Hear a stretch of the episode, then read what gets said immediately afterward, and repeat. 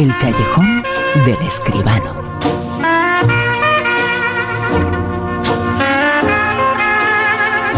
Arte, cine, arte del grande, el séptimo arte dicen que es el cine, con José Manuel Escribano. Escribano, muy buenas, ¿qué tal? Buenas noches, Bruno, ¿qué tal? ¿Cómo estás? Dicen que es el séptimo arte, no sé cuáles son los otros seis, eh, pero es grande, ¿eh?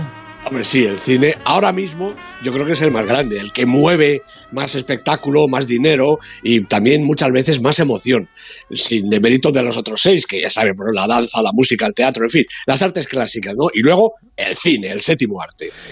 Y mueve también mucha actualidad. Actualidad eh, que aquí repasamos y muy pronto, muy pronto esa actualidad va a estar en el cine español, va a estar en Málaga. Pues sí, la verdad es que ya el día 13, la próxima semana, empieza el Festival de Málaga, el 23 ya, Festival de Málaga, hasta el día 22. 25 títulos, nada menos, en la sección oficial este año. Bueno, 21 largos, 17 de ellos a concurso, y luego cuatro series y cuatro pelis también fuera de concurso. Va a inaugurar Ofrenda a la Tormenta, la peli de Fernando González Molina, que es la tercera parte, ya la última de la trilogía del Baztán, y clausurará la película argentina el robo del siglo de Ariel Vinograd.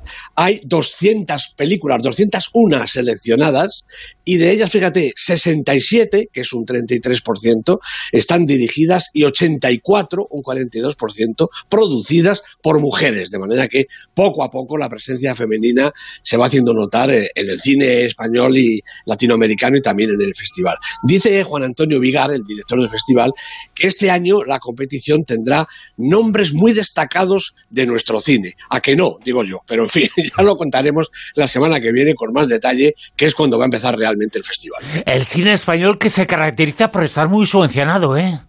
está subvencionado, sí. Ya, ya hemos comentado una vez que el cine sí, pasa que... devuelve a las arcas mucho más de lo que recibe, pero en fin, así es la cosa, sí. Que eh, todo lo que se dice es que es tan cansino decir que todo es falso, todo es falso, que todo es falso, que no, que no, que no apoyan, que no es, que no, que no es un chiringuito, que no, que no. Pero no, la verdad es que no, la verdad es que no. Y luego va a haber y van a dar mucho trabajo, mucho trabajo a mucha gente estos eh, rodajes españoles pues que van a ser inminentes. Naturalmente que sí. De hecho, pues hay un par de rodajes que han comenzado ya que creo que merece la pena destacar. Eh, ha, empezado ya competencia oficial la nueva película de los argentinos Mariano Con y Gastón Duprat, los directores del Ciudadano Ilustre de mi obra maestra, recordemos, con un reparto, mm, vamos, que ya quisiéramos todos los días, ¿no? Antonio Banderas, Penélope Cruz, Óscar Martínez, con José Luis Gómez, Irene Escolar, Pilar Castro, Manolo Solo y Nagore Aramburu. Una película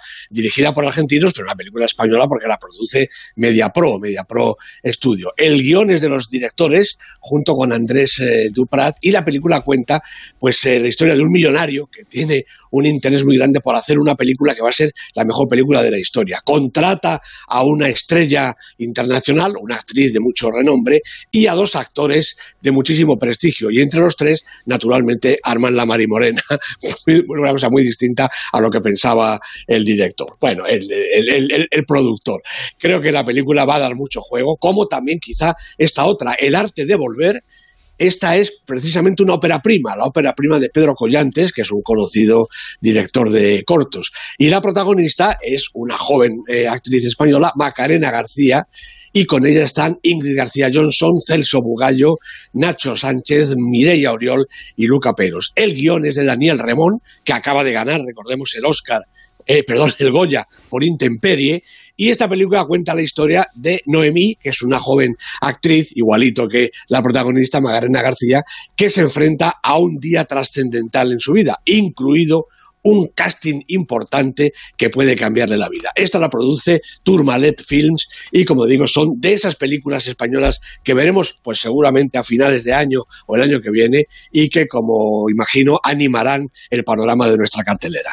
Ya estamos eh, en pleno Día de la Mujer, hay varias eh, películas eh, sobre este tema, sobre las mujeres y varias películas que vamos a recordar esta noche. La Camariza, por ejemplo, La Candidata Perfecta y en este comentario, en esta crítica también está, Invisibles. Con el paso de los años, las mujeres adquirimos superpoderes.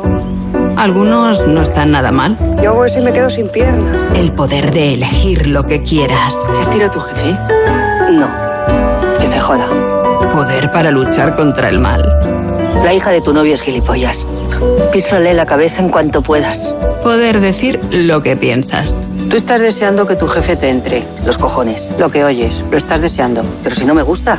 Pero cuando cumplimos los 50, hay un superpoder que ya no nos hace tanta gracia. No me apetecía nada hablar contigo. Bienvenida al mundo de las mujeres invisibles. Ya no te miran, ya no te desean, ya no eres una opción. No hay hombres. Es triste, pero es así. Lo triste es que no sepas estar sola. Eso también es triste. ¿Te parece normal que me pesen las piernas? ¿Tú has rehecho tu vida? Es que no, no sabes cómo odio esa expresión. Invisibles. Una película de Gracia Querejeta. Lo decía en broma. Sí, qué bromista. Sí, sí. Qué buenos eh, los guiones, eh, los Sí, comentarios. sí, eh, sí. Y, y estupendo todo y que me ha llamado mucho la atención. Oye, ¿has rehecho tu vida? Pero ¿en qué momento estaba hecha o en qué momento la has destrozado? ¿Que una separación es, es eso? ¿Es la vida? Jolín. Efectivamente, Sí, sí, sí. muy bien.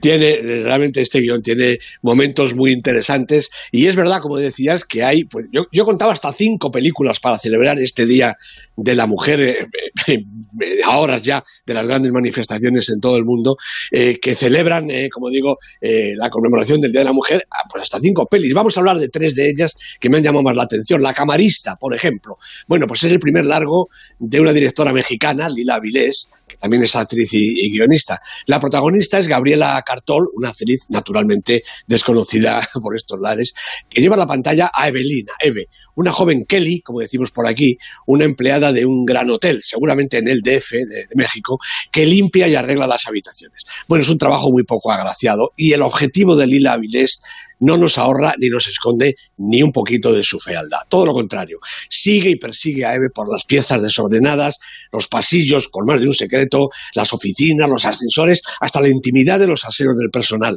Se trata de que el espectador conozca la vida de esta mujer, bueno, estas mujeres, no hace falta insistir en el valor metafórico del personaje, en su aspecto laboral, y en el resto de su existencia también, porque el muy preciso guion se encarga de explicar en cuatro trazos, dos llamadas telefónicas, un par de diálogos con compañeras, cómo vive Eve fuera del hotel.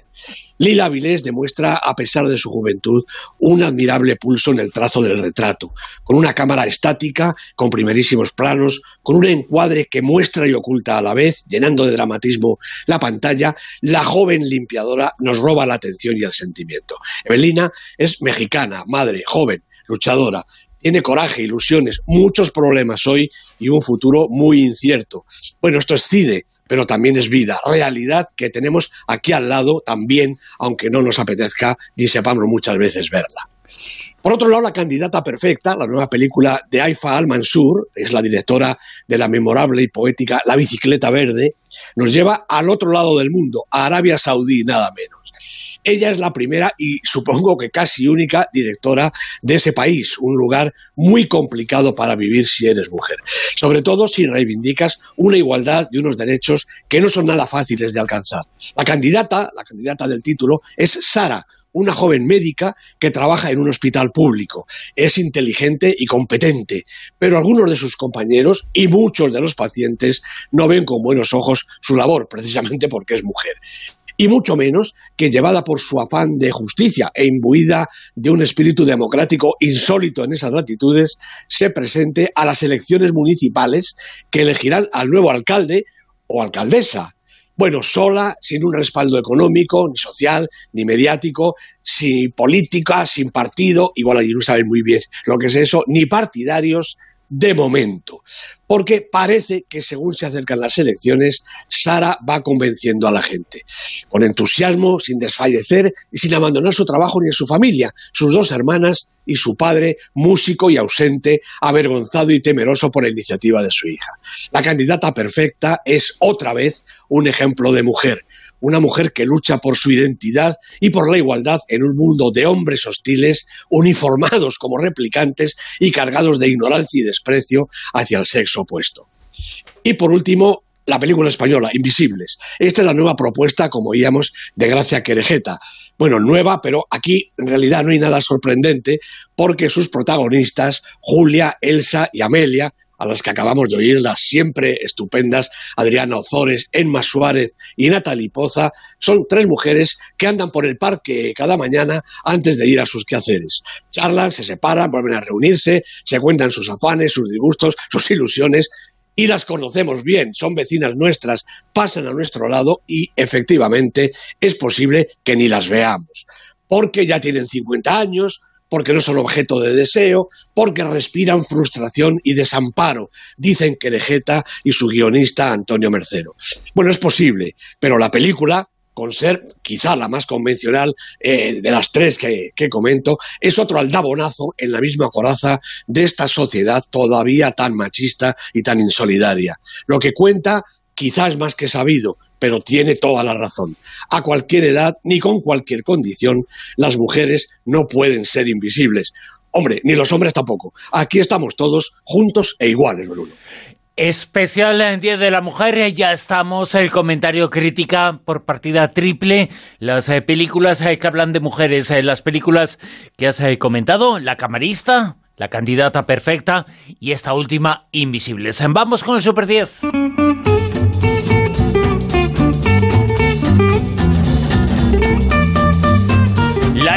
Que nos presenta las 10 más grandes, entre las grandes en esa lista, en el Super 10, en el puesto número 10. Pues tenemos un estreno, The Gentlemen, Los Señores de la Mafia, la película de Guy Ritchie con Matthew McConaughey, con Hugh Grant encabezando un reparto coral, primera semana en el Super 10. 9. Sonic, la película, la película de Jeff Fowler con Jim Carrey y el bichito este extrasónico. Sonic baja dos puestecitos en su tercera semana y es de lo poquito que se mueve en esta ocasión. 8. Porque la trinchera infinita repite posición en su decimotercera semana en la lista. La peli de Arregui, Garaño y Goenaga, multipremiada en todas las convocatorias del cine español. 7.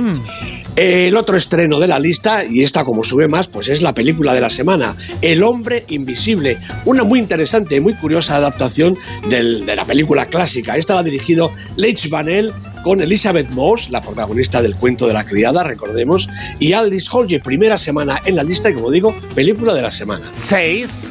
Bueno, pues aquí ya no se mueve nada. Repite posición La Verdad, la película de Hirokazu Koreeda que se despide del Super 10 en su semana número 11 y decimos adiós también a Catherine Deneuve, a Juliette Binoche, a sus grandes intérpretes. Una película estupenda. En el puesto número 5. Lo que arde de Oliver Laxe, otra película española curiosa, pequeña, pero sensacional. 12 semanas en la lista. Goya para Benedicta Sánchez, recordemos. Puesto número 4. Joker de Todd Phillips, la película más veterana de la lista en este momento, 22 semanas con el inmenso Joaquín Phoenix, con Robert De Niro, una película que todavía aguanta en la cartelera. Puesto número 3, eh, las pues medallas, el podium, puesto número 3, el Pues es para Vida Oculta, la película de Terence Malick, cuatro semanas en el Super 10, con August Deal, con Valerie Pachner, dos intérpretes sensacionales para una película extraordinaria. Medalla de plata, puesto número 2. Pues otra película extraordinaria en más de un aspecto, 1917, de San Méndez, protagonistas insólitos, poco conocidos, grandes actores y una grandísima película con un prodigio técnico. Se mire por donde se mire, ocho semanas en la lista. Y en lo más alto, medalla de oro, puesto número uno. Pues aquí siguen estos bichos coreanos, parásitos. La película de Bong Joon-ho, 200 premios lleva recaudados, 19 semanas en el Super 10, va a cumplir 20 semanas y esto es un premio más. Y además, eh, en este caso sí es muy claro, ¿no? Que el premio, el Oscar, ha tenido mucho ¿no? Pero el Oscar ha sido un aldabonazo tremendo para esta película eh, que ha crecido muchísimo gracias al Oscar.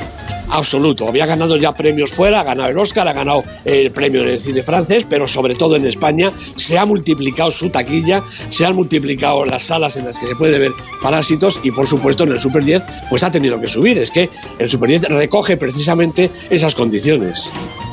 Y con esta película ha pasado que era una película de culto, de culto masivo, pero se ha convertido en un gran éxito masivo también. Efectivamente, yo creo que ya todo el mundo habla de Parásitos, una película que como tú dices era de culto, que era, ya sabíamos que era muy buena, pero que no había visto muchísima gente y ahora sí, ahora ya la ve muchísima gente más. El Callejón con José Manuel Esquivano, dentro de siete días volvemos a hablar con él. José Manuel, gracias. A ti Bruno, un abrazo muy fuerte. En Onda Cero, La Rosa de los Vientos.